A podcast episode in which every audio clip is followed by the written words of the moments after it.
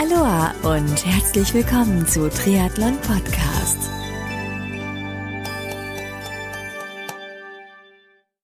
Aloha und herzlich willkommen zu einer neuen Ausgabe von Triathlon Podcast. Ich bin Marco Sommer und Triathlon Podcast wird dir mit freundlicher Unterstützung von Wechselszene und Kiwami präsentiert. Das Team vom Wechselszene organisiert Top-Sportevents in Deutschland, zum Beispiel den Chiemsee Triathlon oder im Winter die Chiemgau Team Trophy. Mehr Infos zu ihren Sportevents findest du auf der Website wechselszene.com. Du kennst die Trisuits von Kiwami noch nicht? Na, dann wird's aber Zeit, denn getreu dem Motto Sehen, Fühlen, Fachsimpeln und Anprobieren kannst du dir bei den Kiwami Stützpunkthändlern die Trisuits anziehen, dich beraten lassen und gegebenenfalls auch gleich kaufen. Die Adressen der Kiwami Stützpunkthändler findest du unter kiwami-deutschland.de. Mein heutiger Gast ist eine deutsche Profi-Triathletin, die in den letzten Jahren immer erfolgreicher geworden ist. Erst im Oktober 2016 wurde sie viertbeste Frau bei der Ironman WM auf Hawaii. Übrigens, Gratulation nochmal an dieser Stelle für diese Leistung. Wann und wie es bei ihr mit dem Triathlonsport losging, welche Erfahrungen sie im bisherigen Verlauf ihrer sportlichen Karriere gesammelt hat, wie sie sich auf der Finishline der Ironman WM 2016 auf Hawaii gefühlt hat und mit welchem Geschenk man ihr zu Weihnachten eine riesige Freude machen kann, über diese und einige andere Themen spreche ich mit meinem heutigen Gast, der deutschen Profi-Triathletin Anja Beranek. Also viel Spaß nun beim Interview mit Anja.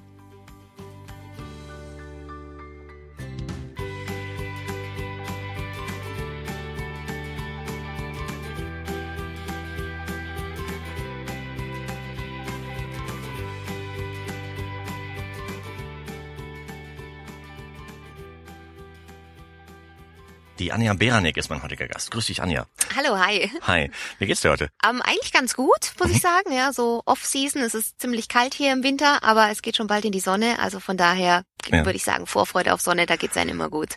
Cool. Für euch da draußen kurze Info. Das ist äh, ja recht recht lustig, weil wir treffen uns gerade hier auf dem Parkplatz eines schwedischen Möbelhauses äh, im im Cockpit meines Autos. Und ähm, das heißt, eins der der ganz ganz wenigen Autointerviews. Wahnsinn. Genau, aber wir Krass. sitzen, wir sitzen in der richtigen Marke und unter einem guten Stern, würde ich sagen. Richtig.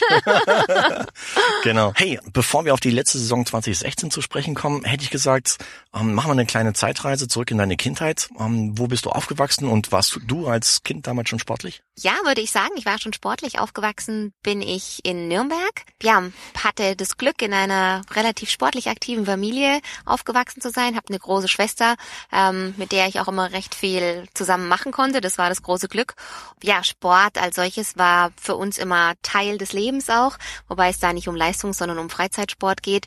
Das heißt, ähm, wir waren gewohnt draußen zu sein und äh, wirklich uns auch zu bewegen und äh, und zu frieren und zu leben und danach zu essen und äh, und zu schlafen.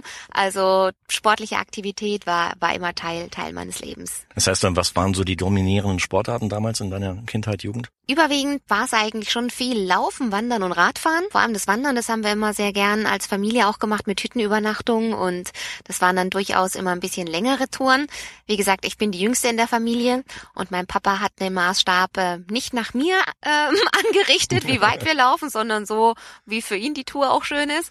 Also von daher waren das schon, glaube ich, schon sehr früh durchaus anspruchsvolle Einheiten, aber immer mit sehr viel Spaß und Freude dabei. Und diese, ja, recht ein bisschen später kam dann das Schwimmen noch dazu, also so mit 12, 13. Also deshalb sind so diese Kernsportarten des Triathlons begleiten mich eigentlich schon von Kindesbeinen an. Okay, das heißt, Schwimmen, wenn du sagst, so mit 12, 13, das heißt so richtig Vereinsschwimmen, auch leistungsmäßig oder nur so just for fun? Genau, nee, also das war, war leistungsmäßig, wobei ähm, es war ein bis zweimal Schwimmen, also man kann das jetzt auch nicht als Leistungsgruppe bezeichnen.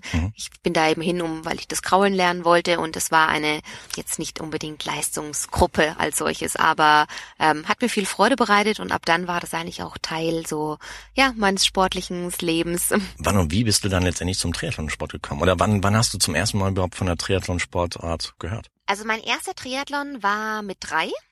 Mit drei Äh, Jahren schon? Mit drei Jahren, genau. äh, da konnte ich noch nicht mal schwimmen. Und zwar, ähm, wie gesagt, ich komme ja aus Nürnberg und die Region ist ja ein bisschen Triathlon verrückt. Und äh, in den 80er, 90er Jahren äh, war Triathlon dort auch schon ein Begriff. Und äh, in dem Rahmen, mein Papa war begeisterter Marathonläufer, aber auch natürlich im, im, ja, im Hobbybereich, so drei Stunden Marke, das war so sein Ziel. Da durch Freunde ja, wurde er so ein bisschen auf den Triathlon gebracht und er ist immer auch so für Trendsportarten immer zu haben und dann hat er das ausprobiert und äh, da viel Freude daran gefunden, weil es eben abwechslungsreicher war als nur das Laufen Und als Familie gab's dann eben in Erlangen, da ist man im Kanal geschwommen, 50 Meter.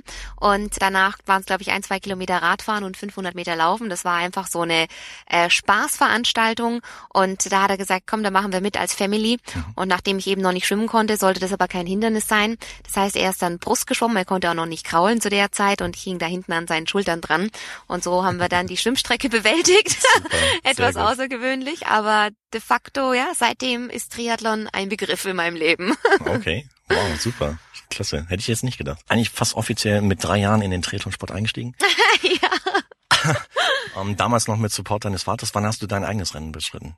Das erste eigene? Ähm, ich glaube, da müsste ich so ja zwischen elf und zwölf gewesen sein, mhm. ja oder ja vielleicht war ich auch zehn, irgendwie sowas in, in dem Alter. Auch wiederum so ein Schnuppertriathlon, den es da in der fränkischen Region gab für für uns Kinder und das war dann wirklich so mein mein erster eigener. Ich habe aber sonst immer andere Sportarten auch noch nebenbei gemacht, also klassisch als Kind natürlich fand ich Pferde toll, bin auch geritten, habe Judo gemacht, Leichtathletik, Badminton habe ich viel gespielt. Also ich würde sagen, diese drei Sportarten waren immer ein großer Teil, aber es wurde auch viel anderes gemacht und ja, aber irgendwie bin ich bei den bei den dreien hängen geblieben. Okay. Und wann ging es dann so richtig los bei dir, wo du dir gedacht hast, jetzt hm, vielleicht etwas ambitionierter daran zu gehen? Ähm, also ich war als Kind schon immer sehr ehrgeizig, egal in was ich gemacht habe, ob das Sport oder Schule war. Mhm. Wenn ich etwas gemacht habe, dann wollte ich das immer super machen oder sehr, sehr gut machen für mich. Deshalb war natürlich auch dieser sportliche Ehrgeiz bei mir als Kind auch sehr früh da, auch wenn er mhm. jetzt von Elternseite überhaupt nicht erwünscht oder äh, gedacht war. Aber alles, was ich eben gemacht habe, habe ich immer versucht, so, so perfekt und so gut wie möglich zu machen. Mhm. Und dadurch war der Leistungsgedanke eigentlich sehr früh da. Und ähm, ja, eben mit dem ersten Triathlon wollte ich natürlich auch gewinnen, klar. Ich wollte die Beste sein. Okay. Und da, so hat sich das dann im Prinzip so ein bisschen aufgebaut. Und dann ging die Entwicklung natürlich dahin, wenn ich da die Beste sein möchte, dann muss ich mich natürlich auch ein bisschen fokussieren und ein bisschen weniger andere Dinge machen, also weniger reiten, sondern mehr, mehr Triathlon. Mhm. Und das war dann eben im Alter von, ja, von zwölf, elf, zwölf Jahren, okay. wo ich äh, da schon in diese Leistungsschiene für mich auch wollte. Okay. Das heißt so, wie viele Stunden hast du damals so trainiert? Im Schnitt? Hm, müsste ich mal nachdenken. Was war wahrscheinlich so, vielleicht waren es so zehn Stunden die Woche oder sowas, so mhm. zweimal schwimmen, zwei bis dreimal schwimmen, dann so zwei bis dreimal Radfahren und wahrscheinlich so dreimal laufen oder so. Also ich denke mal so, so mit zehn Stunden kommen wir da gut hin. Wenn du so an dein allererst, äh, jetzt nicht an das Rennen mit drei Jahren, sondern an deinen allerersten richtigen Triathlon nachdenkst, ähm, was, ja, was, was ist dann noch so hängen geblieben an Erinnerung? Ähm, was hast du da so erlebt? mein erster Triathlon, da, da bin ich mit dem Mountainbike gefahren. Das war eben dieser äh, Rotsee-Triathlon, der kleine ja. Schnupper-Triathlon. Ja. Und meine Mama, die hatte, hatte damals so ein Frauenrennrad, aber das war so alt. Und ich dachte, ich möchte total cool sein. Ich möchte mit diesem Mountainbike fahren.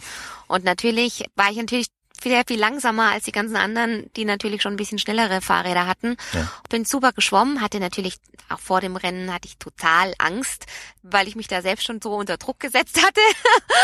und dann bin ich da eben mit dem mit dem Mountainbike äh, da da rumgefahren und hatte zum Schluss dann so ein großes von der Mama so ein großes Läufershirt da mir drüber gezogen und ähm, ich war mit der sportlichen Leistung nicht zufrieden, aber es war einfach ein, ein total tolles Erlebnis. Ich weiß nicht, ich glaube, ich kam da als vierte, fünfte oder was ins Ziel, weiß ich nicht toll. mehr ganz genau.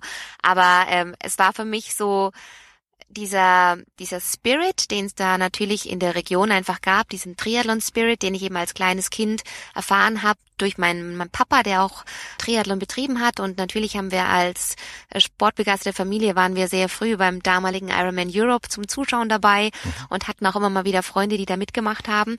Und diese, diese Magie, die ich da als Zuschauerin, als kleines Mädchen am Streckenrand gesehen habe, die habe ich bei meinem ersten Triathlon eben selbst auch gespürt. Und diese Emotion am Streckenrand ist schon unglaublich. Auch als, wie gesagt, als kleines Kind habe ich das so wahrgenommen, aber das dann selbst auch zu machen, das war noch eine viel größere Emotion. Und von daher war das so dieser Erlebnis, wow, Triathlon ist Emotion und eine schöne Emotion, das ist das, was war, was, was hinterblieben ist, ja. Und mhm. was bis heute auch noch da ist. Jetzt kommen wir mal ins Hier und Jetzt. Jahr 2016. Bevor wir auf die Saison 2016 zu sprechen kommen, ähm, ich meine, mittlerweile bist du eine Langdistanz-Triathletin. Wann, wann kam man nicht der Entschluss, auch mal auf die längeren Distanzen zu gehen, auf die Ironman Distanzen 3,8 Schwimmen für die Leute, die da draußen das nicht hundertprozentig wissen. 180 Rad und hinten drauf noch ein Marathon. Wann war das? Von Anfang an. Ja. Also Triathlon war für mich Ironman mhm. und die Langdistanz. Also von daher war das schon von klein auf, war ganz klar, ich muss nur alt genug werden, um endlich da mitmachen zu dürfen. Deshalb habe ich da war das schon war das schon immer mein mein Ziel und äh, die Strecken vorher, die ich gemacht habe mit der olympischen Distanz oder auch Kurzdistanz, das war eben einfach altersbedingt äh, musste ich den den Weg gehen, ja. auch wenn viele Trainer ähm, und auch Theorien und natürlich auch andere Athleten gesagt haben, das ist viel zu früh, warte darauf. Ich konnte das nicht abwarten und äh, mein erster äh, meine erste Langdistanz war dann wirklich tatsächlich in Rot äh, mit 22 und es war das geilste sportliche Erlebnis, das ich hatte. Ähm, weil ich den ganzen Tag nur Sport machen durfte. Also es war zu einer Lebensphase, wo ich ähm, mich gerne auf den Sport konzentriert hätte, es aber nicht machen konnte. Ich habe studiert und ja eine Existenz aufgebaut und es war einfach nicht möglich, ähm, mehr als zehn, zwölf Stunden die Woche zu trainieren. Was hast du studiert? Ähm, BWL habe ich studiert, ja, und dann eben mehr, aber eben nebenbei auch gearbeitet und diese Existenz mit aufgebaut. Und es war aber immer dieser große Wunsch, äh, sich mehr dem Sport zu widmen. Und das Tolle war dann eigentlich, äh, ich habe mich dann da angemeldet und wusste, meine Vorbereitung wird nicht gut sein aufgrund von von der Gesamtsituation. Aber das Tolle war dann, ich habe mir gedacht, nee, ich mache das auf jeden Fall mit, weil da darfst du den ganzen Tag nur Sport machen. Und das war dann eigentlich äh, wirklich das, was ich an dem Tag machen wollte, den ganzen Tag nur Triathlon. Toll. Und äh, genau das Erlebnis hatte ich auch. Ich war dann zwar äh, überraschend, äh, überraschend schnell, also war da unter zehn Stunden, ich glaube irgendwie eine 945 oder keine Ahnung was. Das tolle Erlebnis war aber wirklich den ganzen Tag nur Triathlon erleben. Super. Hast du damals zu der Zeit schon einen Trainer gehabt, der dich mit Trainingsplänen versorgt hat oder hast du dich selbst trainiert? Ja, also ich hatte doch immer, immer Trainer, die, die mich da so begleitet haben, auch in den jungen Jahren. Hatte da auch eine Trainingsgruppe, der ich mich anschließen konnte und sehr früh ging es eigentlich schon, schon nach Plan und ähm, das habe ich auch immer so ein bisschen gebraucht, um, um die Sicherheit zu haben, dass ich mich entwickle. Ja. Und äh, von daher war das schon sehr früh, aber natürlich in der Anfangsphase unprofessionell. Also jetzt nicht das, was, was ich jetzt in den letzten Jahren mache, aber immer, immer natürlich mit, mit Struktur und äh, hatte da auch die richtigen Menschen, glaube ich, die mich da auch zu dem Zeitpunkt auch begleitet haben. Super. Also von daher, ja, war ich da schon immer in Begleitung unterwegs. ähm, ich habe in der Vorbereitung gesehen, dass du dann ja bis 2011, wie eben schon erwähnt, halt den Sport ein bisschen semi-professionell betrieben hast im Zuge des Studiums. Nach Abschluss des Studiums, nehme ich an, war dann der Entschluss gefasst worden, äh, Profitriathletin zu werden? Ähm, ich würde sagen, es war so ein fließender Übergang. Also das Studium hatte ich dann abgeschlossen, habe dann aber auch noch diverse Berufserfahrungen gesammelt. Das war mir auch wichtig. Und es war dann eigentlich, dass ich so ähm, aus dem Privaten so ein bisschen heraus oder eben aus dem Finanziellen sich überhaupt die Chance ergeben hat, dass ich immer weniger arbeiten konnte, immer mehr Sport machen. Deshalb war das eigentlich so ein Prozess, ähm, den ich so durchgangen bin über drei, vier Jahre. Aber so 2012 war dann wirklich so das Jahr, ähm, wo ich wirklich das ja durchaus professionell machen konnte. Wobei immer noch die andere Belastung da war. Also deshalb muss ich sagen, vielleicht war es da zu, zu 70, 80 Prozent Profi und äh, so richtig Profi fühle ich mich eigentlich wirklich erst seit zwei Jahren, also so seit 2014, wo wirklich äh, der Mittelpunkt äh, des Lebens der, der Sport ist oder der Mittelpunkt des Berufs, ja. Das heißt, äh, in den Jahren zuvor hast du quasi neben dem Sport halt noch, wie gesagt, äh, Berufserfahrung gesammelt. Mhm. Ähm, das heißt im, im klassischen Office-Leben oder wie ist das? Ja, genau, genau. Bei, bei Sportfirmen oder eben auch eben die eigene Existenz, die ich mit aufgebaut habe, also im, mhm. im, im Office sozusagen, im Marketing, Personal, ähm, ja, ähm, in der eigenen Existenz natürlich ist man das, das Mädchen für alles auch, ja. Also ja, im, im Vertrieb, im, in der Logistik, äh, da habe ich alles gemacht und das war aber wirklich auch äh, sehr, sehr wertvoll. Also ich möchte diese Zeit nicht missen. Ich habe da sehr viel gelernt und ich kenne jetzt natürlich auch das normale Leben, wenn man es mal so ein bisschen sagen kann. Ja. Und äh, jetzt mit dem Sportlerleben, das natürlich ganz anders ist, weiß ich das natürlich in einer gewissen Weise auch zu schätzen, dass es ein, ein sehr, sehr gutes Leben ist. Ja, kennt sozusagen beide Seiten. Aber ich würde sagen, es sind beide schön, aber alles zu seiner Zeit. Okay. Jetzt könnten die Hörer da draußen vielleicht annehmen, das Leben einer Profitriathletin ist ja total paradiesisch. Ich meine, auch jetzt, ich meine, du bist immer noch ein bisschen braun gebrannt von der Saison. Und ähm, meistens haltet ihr euch halt in den warmen Gefilden auf zum Trainingslagern etc. Wie ist das Profileben wirklich? Ich glaube, Paradies definiert ja jeder für sich selbst, was für ihn ein paradiesisches Leben ist. Äh, für den einen ist es ähm, ja tatsächlich äh, der Profisport, so wie es ich jetzt sagen würde. Das heißt, man man widmet sich ja diesem diesem Leistungssport und das ganze Leben wird davon bestimmt und man ist man lebt aus dem Koffer oder seit diesem Jahr habe ich das Glück, ich lebe aus dem Auto. ähm, bin viel unterwegs, bin aber dadurch eben auch auch oft weg. Ja, habe äh, jetzt was Familie und Freunde angeht ähm, bin auch da oft alleine oder eben, wie gesagt, ja, bin eben sozusagen nicht äh, an, der, an der festen Station, wo ich diese sozial, diese sozialen Kontakte habe. Also von daher, ich glaube, ähm, in der Summe ist es ein, ein gutes Leben und für meine aktuelle Lebenssituation ist es sehr, sehr schön. Also ist es für mich äh, ein, ein Paradies. Aber wie gesagt, auch im Paradies gibt es Dinge, die nicht schön sind und ähm, da muss man eben einfach diese ganzen Entbehrungen auf sich nehmen, dass ich jetzt jetzt gerne mache, aber ich könnte mir jetzt nicht vorstellen, das mein Leben lang zu machen, dann wäre es nämlich irgendwann die Hölle und nicht das Paradies. Und deshalb glaube ich, ist Paradies ähm, wirklich Definitionssache für meinen jetzigen Status und ja und des jetzigen Lebenszeit ist es auf jeden Fall ein sehr sehr schönes Leben. Das heißt, du kannst auch vom Sport leben? Ja, also ähm, seit ja seit dem letzten Jahr und durch die Hilfe von meinem Partner, der mit mir geholfen hat, diesen äh, Sportprozess sozusagen zu durchgehen, also wirklich den den Sport als äh, als Profession zu sehen. Das war für mich auch nochmal ein wichtiger Punkt. Dazu gehört nicht nur das Training, sondern eben auch, ich habe zwar den, äh, sag ich mal, betriebswirtschaftlichen Hintergrund, aber äh, das alles zu managen und zu organisieren ist echt nicht so einfach. Klar. Und äh, da habe ich einen starken Partner an der Seite, der mir geholfen hat, dass ich davon leben kann und äh, ja und gut davon leben kann. Cool. Das heißt, Verhandlungen mit Sponsoren machst du auch selbst? Ähm, genau, machen wir gemeinsam. Den, okay. Also das ist zu einigen mache ich selbst, zu anderen macht er oder wir machen es gemeinsam im Team. Also das gestalten wir so, wie es organisatorisch möglich ist. Wenn ich nicht da bin, dann mhm. muss er an die Front. okay, super. Wenn du so an, an Preisgeldentwicklung halt mir denkst, weil ich habe im Verlauf der Gespräche halt mit, mit manchen Profiathleten, die hier schon zu Gast waren, so den Eindruck gewonnen, dass sich im Punkt für Preisgeld eigentlich relativ wenig entwickelt hat. Doch, es entwickelt sich zurück. ja. Und, da gibt's ähm, schon eine Entwicklung. Was meinst du, irgendwie steht, stehen die, die, die Preisgelder, die ausgelobt werden bei den meisten Rennen, stehen die überhaupt im Verhältnis zur Leistung, die erbracht wird seitens der Sportler? Nee, also sie stehen weder im Verhältnis zu der Leistung, noch muss man sagen, können wir uns darüber ansatzweise äh, ernähren. Also ist es ähm, das Preisgeld ist, äh, ist das Taschengeld, ja. Mhm.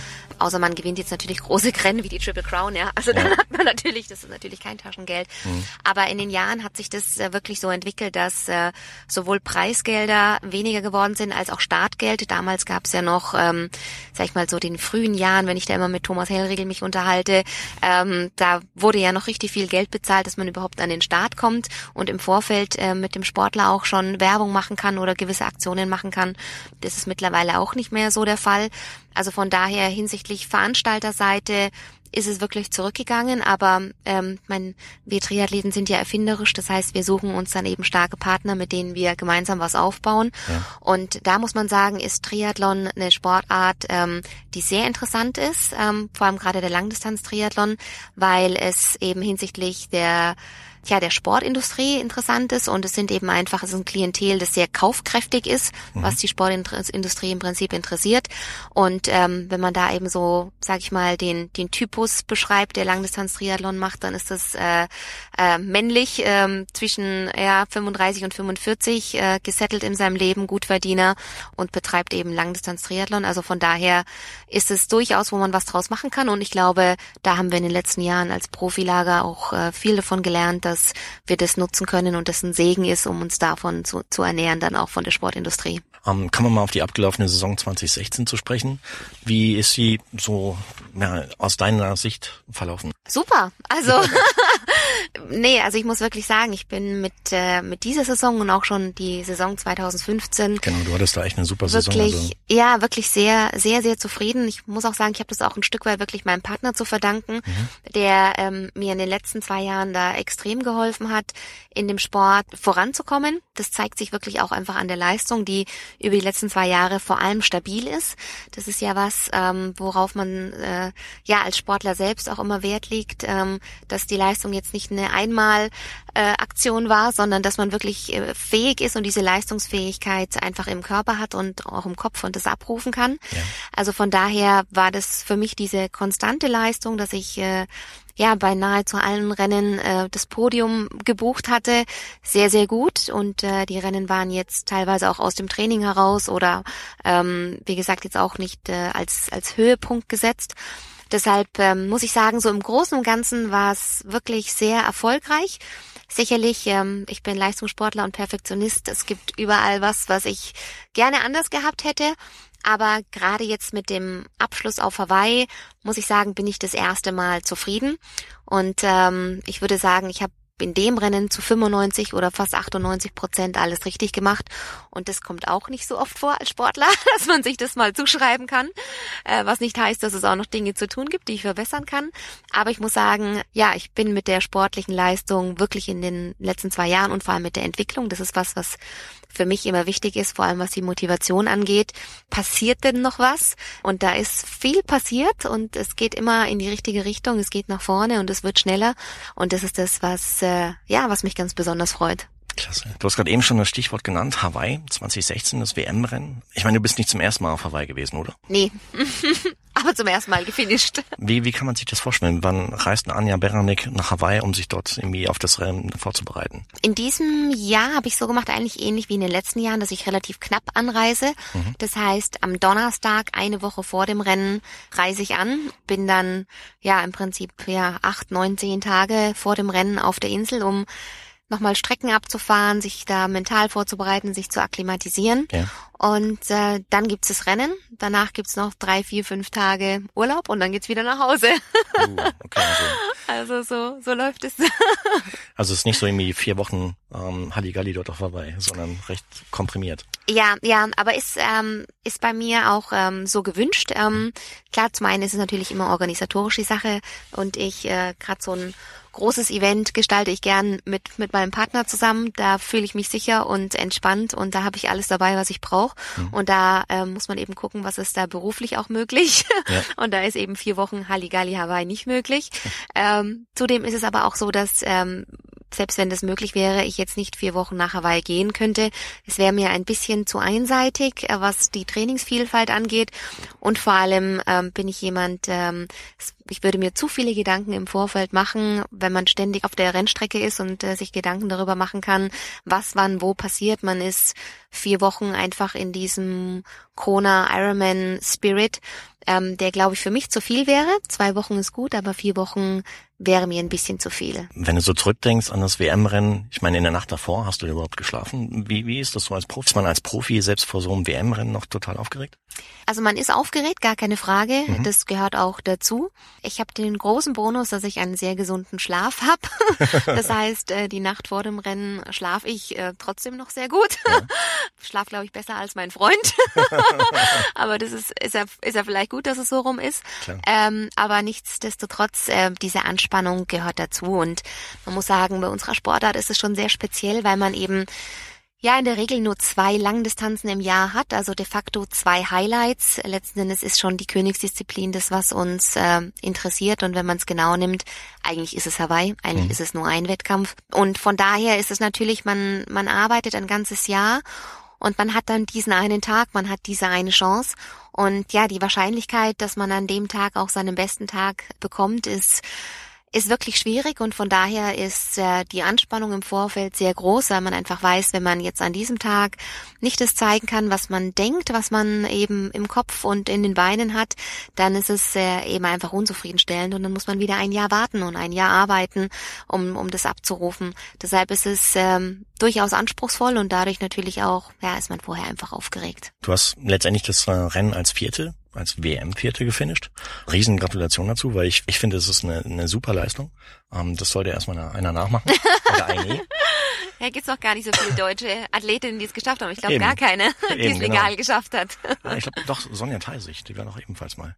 Ich ah ja, war auch vierte, stimmt, genau, stimmt, ja. Das ist richtig, stimmt, Sonja Und, noch. Mhm. Ähm, aber dennoch, also wirklich riesen Respekt. Ähm, hast du selbst damit gerechnet, mit diesem Ergebnis? Ähm, um ehrlich zu sein, nein. Ich habe aber im Prinzip nicht damit gerechnet, weil ich mir ganz bewusst vorher gar nicht äh, was ausgerechnet habe, also gar keine Zahl, gar keine Nummer mhm. gesetzt habe. Und ähm, deshalb wäre Platz vier jetzt genauso überraschend wie Platz acht oder wie Platz zwei. Das war wirklich diesmal ein Rennen, wo ich ähm, reingegangen bin und gesagt habe, ich ich mache diesen Wettkampf ohne diese Zahl im Kopf. Ich ja mein wichtigstes Ziel war, das Beste an diesem Tag aus meinem Körper rauszuholen. Und ich hatte vorher noch mal ein intensives Trainingslager auf den Kanaren oder auf Fuerteventura. Und ich habe gemerkt, ich habe eine sehr, sehr gute Form. Ähm, und wenn ich die wirklich schaffe, äh, an diesem Tag abzurufen, dann wusste ich, dass ich mich durchaus vorne platzieren kann. Aber für wie weit es reicht und wie viel, das konnte ich definitiv nicht einschätzen, zumal ich eben vorher auf Hawaii auch schon äh, zwei schlechte Erfahrungen mit dem Rennen hatte. Mhm. Und deshalb war das für mich ganz wichtig zu sagen, ähm, ich plane da nichts, ich reagiere und ich hoffe, dass ich an dem Tag einfach eine sehr gute Leistungsfähigkeit abrufen kann. Was war das für dich für ein, für ein Feeling, ähm, als du dann während des Rennverlaufs gemerkt hast, während dich dann nach vorne gekämpft hast, man du warst lange Zeit auf Platz zwei. Ähm, was, was geht dann durch den Kopf, wenn man halt schon so weit vorne liegt und in rechts aussichtsreicher Position? Ja, also es war, es war verrückt, muss ich sagen.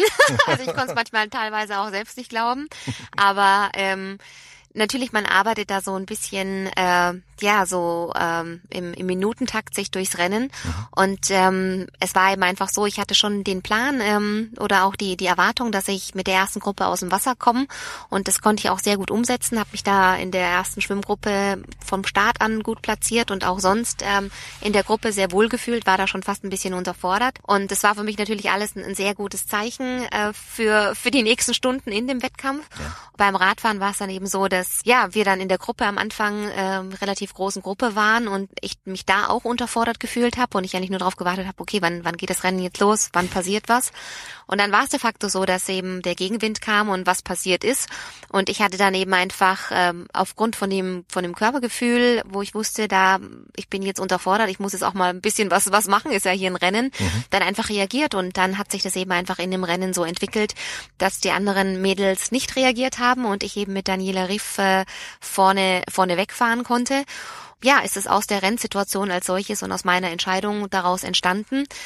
Und ähm, natürlich war das zwischendrin, war das ein total geiles Gefühl, ähm, als ich dann gemerkt hatte, ähm, nach dem Wendepunkt, dass da auch eine Lücke gerissen ist und ich jetzt da vorne mit, äh, mit der Weltmeisterin ähm, ja, im, im Duett unterwegs bin.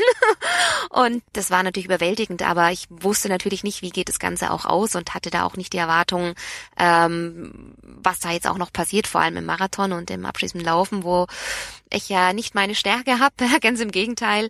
Ähm, und deshalb habe ich diesen zweiten Platz auch gar nicht so richtig geglaubt. Also es war einfach, ich habe ihn genossen und es war war schön, habe mich aber eigentlich mehr oder weniger um das Rennen und um meinen Job gekümmert, Essen, Trinken und Treten. Und deshalb gab es da gar nicht so viel Zeit, aber letzten Endes da auch im Laufen, als es eben, weil es wirklich da eine große Lücke da war, hatte ich einfach ein, ein gutes Gefühl und habe versucht, einfach mein Rennen zu machen und äh, hatte gar nicht so das Interesse, welcher Platz dann am Ende bei rauskommt, sondern wirklich bei mir zu bleiben und zu sagen, okay, wenn es Platz zwei wird, wird's zwei, wenn es vier, wird's vier und wenn ich einbreche, wird's zehn. Ja? Aber ähm, ich habe eigentlich durchgehend bis kurz vor der Ziellinie, da habe ich dann angefangen zu realisieren, ähm, nie mit mit irgendwelchen Platzierungen gespielt. Okay. Was ging dir durch den Kopf, als du dann so die letzten 100, 200 Meter in Richtung Ziellinie unterwegs warst? Es war unglaublich. Also es war ein hammermäßiges Gefühl und äh, hm als ich dann äh, dieses, diesen Zielbogen gesehen habe, den ich ja schon immer mal sehen wollte auf Hawaii, kam dann nur kurz der Gedanke, okay, hey, äh, du, was wachst du jetzt beim Zieleinlauf? Und ich hatte äh, vorher mit meinem Freund, der er hat früher geturnt mal und äh, kann eben Handstand und sowas. Und ich, klar, bin Triathletin, ich kann natürlich sowas nicht. Einzige, was ich kann, ist ein Rad. Und dann habe ich zu ihm gesagt, okay, also wenn ich in Kona durchs Ziel laufe und noch Kraft habe, dann mache ich ein Rad. Und dann habe ich mein Rad geschlagen. und ich glaube, es ich habe es danach gesehen, es sah wirklich jämmerlich aus und äh, es äh, ich mache sowas auf jeden Fall nicht mehr, das weiß ich. ich aber du hattest einen langen Arbeitstag hinter dir. aber äh, das war dann so der letzte Gedanke noch, äh, was machst du bei deinem Zieleinlauf? Und dann ja, war ich ein Stück weit selbst da überwältigt und bin dann in die Arme von meinem Partner gefallen und hab dann nur, ich glaube, oh Gott und und Wahnsinn und ja, ich weiß gar nicht, was was ich alles so gestammelt habe, aber ich konnte ich konnte de facto erstmal nicht glauben. Schön. Wow. Und so die letzten Meter, nimmt man die überhaupt aktiv wahr oder ist man dann so komplett im Tunnel? Also die letzten Meter ist, äh, ich würde sagen, die Aufmerksamkeit fast am größten, mhm. weil es, es sind die Meter, für die man wirklich diesen Sport macht. Also mhm. ich meine, Ironman und auch die Langdistanz, es ist echt eine, eine abgefahrene Distanz, ja. Also 3,8 Kilometer schwimmen, 180 Radfahren und 42 laufen. Es ist, das ist echt weit und das ist für uns Profis, egal wie viel wir trainieren, das ist ist echt lang und und deshalb ist jeder, ich sag mal, jeder Zieleinlauf oder jedes Finish ist wirklich so so ein ganz besonderes Erlebnis, weil man diese Distanz bewältigt hat, weil man ja durch ganz tiefe Täler gegangen ist, egal wie gut man trainiert ist. Diese, ja, diese Reise, die endet einfach und wenn dann dieses Ziel im, in Sicht ist, dann entladen sich da so wahnsinnige Emotionen, dass man sagt, okay, ich glaube, das ist auch der Grund, weshalb man das macht, ja, für mhm. diese letzten Meter. Du hast gerade eben schon gesagt, es gibt während des Rennens so Höhen und Tiefen. Ähm, hast du vielleicht ja, einen Tipp für, für manchen Hörer da draußen, der auch vielleicht während seines Langdistanzrennens halt durch manche Tiefe geht, ähm, wie man sich daraus rausziehen kann? Ja, also ich habe ähm, ich habe das sehr professionell gemacht. Ich habe mir vor vier Jahren einen Mentaltrainer zur Seite geholt, um genau diesen Punkt auch äh, mal zu analysieren. Ich wusste ja gar nicht, mache ich da was richtig oder falsch. Ja, wir haben daraufhin ein Konzept entwickelt, was mir in diesen schwierigen Situationen eben einfach hilft. Und das ist so eine ja, im Prinzip wie so eine Art Trickkiste, wo ich da reingreifen kann und mir das richtige Tool als solches rausholen kann, wenn äh, wenn es mir nicht gut geht. Okay. Und als Tipp sind es so, so Dinge, dass man beispielsweise, ja, sich dieses Ziel vor Augen hält. Was möchte ich denn eigentlich erreichen? Warum mache ich das hier? Oder aber auch erstmal diese Negativspirale, wenn es einem schlecht geht, äh, zu unterbrechen, dass man sagt, hey, stopp. Wenn dann diese Gedanken kommen, ich schaffe das nicht, es tut zu weh, es ist noch so lang, dass man erstmal Stopp sagt, um diese Negativspirale zu unterbrechen. Ja. Und dann eben diese positiven Dinge, die man vorher aber erstmal sich erarbeiten muss, was ist denn positiv für mich? Ja, sind es ähm, sind es Sprüche, sind es Lieder, sind es bei mir zum Beispiel sind es sehr viele Bilder. Ich bin so ein, ein visueller Typ, der sich durch Bilder dann ähm, eine gewisse Emotion hervorrufen kann. Das muss man aber vorher auch trainieren. Und dann hole ich mir eben diese Bilder her und bekomme eine positive Emotion. Und ähm, das hilft mir dann eben einfach, um um erstmal diese ersten dieses erste schlimme Tal zu durchgehen. Und dann ist es aber eben auch dann gehört dazu, ähm, ja Ernährung ist wichtig, äh, wenn man eben einfach einen Unterzucker kommt, dann kommen auch negative Gedanken ähm, oder schlechte Laune. Ich glaube, das merken viele auch so im Alltag. Ja? Wenn man nichts gegessen hat, dann wird die Stimmt. Laune schlecht. Äh, nicht umsonst macht Schokolade glücklich. Und ähm, man konzentriert genau. oder man konzentriert sich eben auf auf auf eine techn technischen Aspekt des Sports. Also da gibt's ganz viele Dinge, die man machen kann und da muss, glaube ich, jeder für sich das Richtige finden. Jetzt hast du im Verlauf deiner bisherigen sportlichen Karriere schon zig ja, Podiumsplatzierungen eingefahren, ähm, wahrscheinlich auch tierisch viele Pokale, Medaillen gesammelt. Wie kann man sich das zu Hause bei der Anja Beranek vorstellen? Ist da alles vollgebombt mit Pokalen? Nee, nee, also eigentlich nicht. Ich habe so ein, so ein paar wichtige, die in der Wohnung stehen, ja. ähm, die ja so aus emotionalen Gründen oder eben auch gerade aktuell sind. Aber das, das ist es eigentlich nicht. Ich würde sagen, es sieht eigentlich relativ normal aus, außer dass mhm. relativ viel Sportzeug rumsteht, ein Fahrrad, eine Rolle, mhm. ja, so, so bisschen so Sportsachen.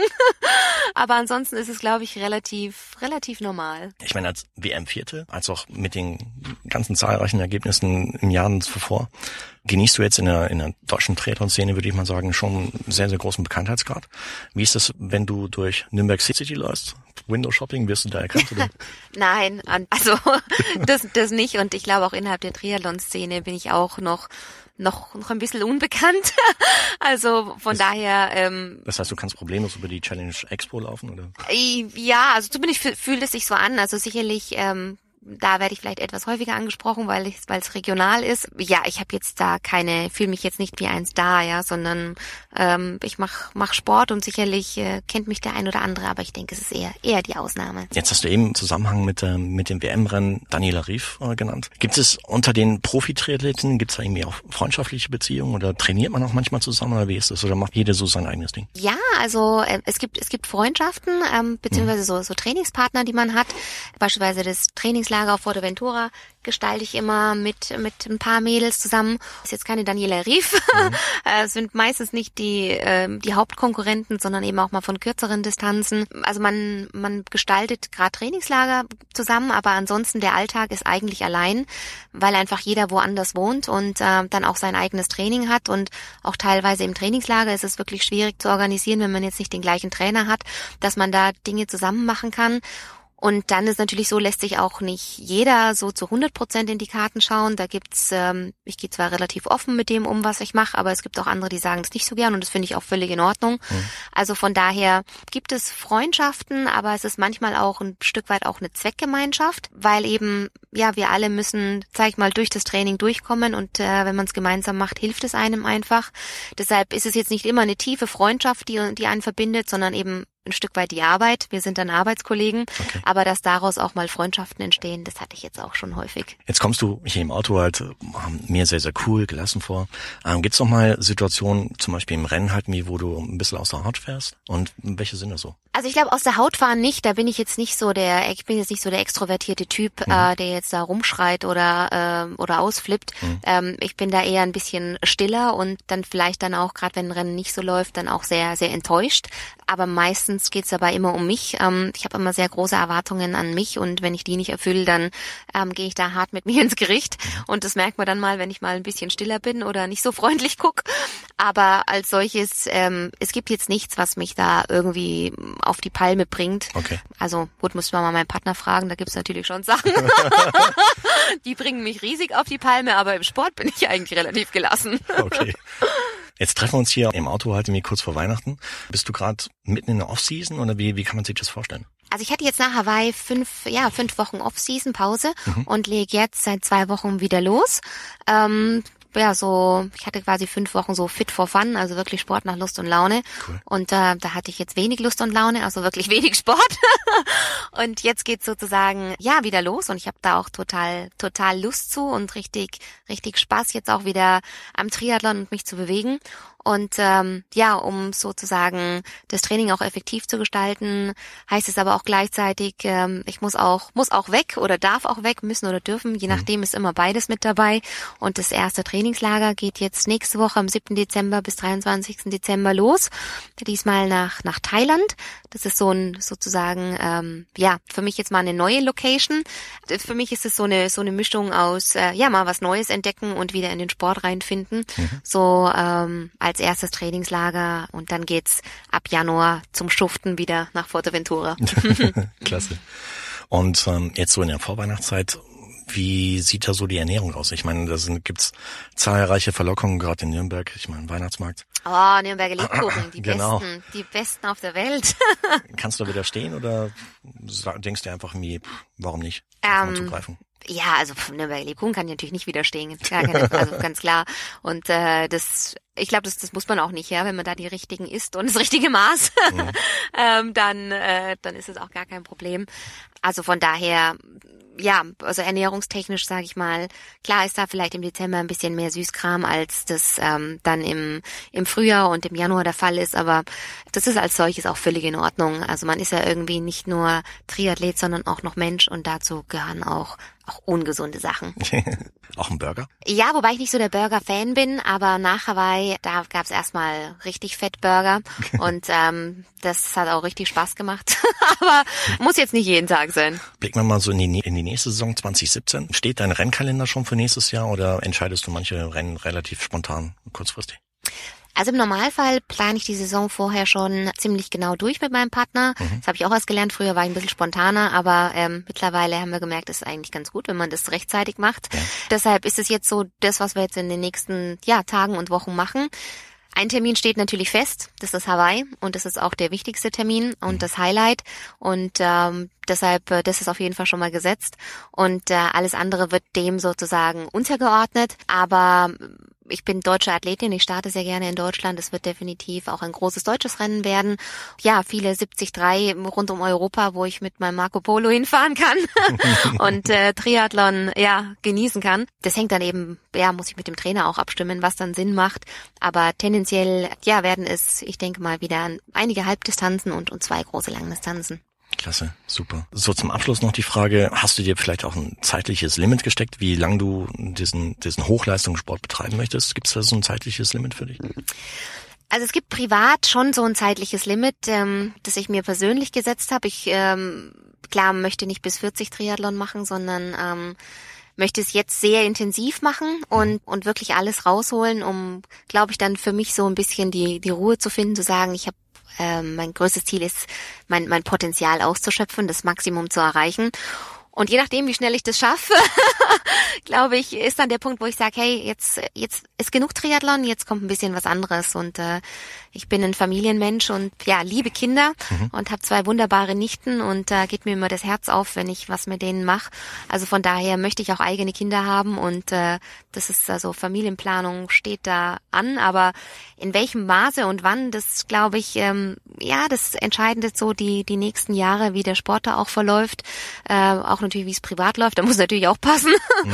Letzten Endes, ja, ist jetzt aber trotzdem für die nächsten zwei drei Jahre 100 Prozent Sport und äh, dann wird man sehen, ähm, wie sich das dann auch mit Familie vereinbaren lässt. Könntest du dir langfristig auch wieder vorstellen, ähm, ähnlich wie während des Studiums halt wieder zurück ins, ins Office zu gehen, so, so einen Bürojob zu machen? Ähm, ja, definitiv. Also mhm. ich fand es jetzt, fand es jetzt nicht schlimm. Also ähm, sicherlich ähm, muss ich sagen, das Leben jetzt ist, ist wie gesagt schön und äh, ich glaube, man kann aus dem Sport auch auch sehr viel was was draus machen.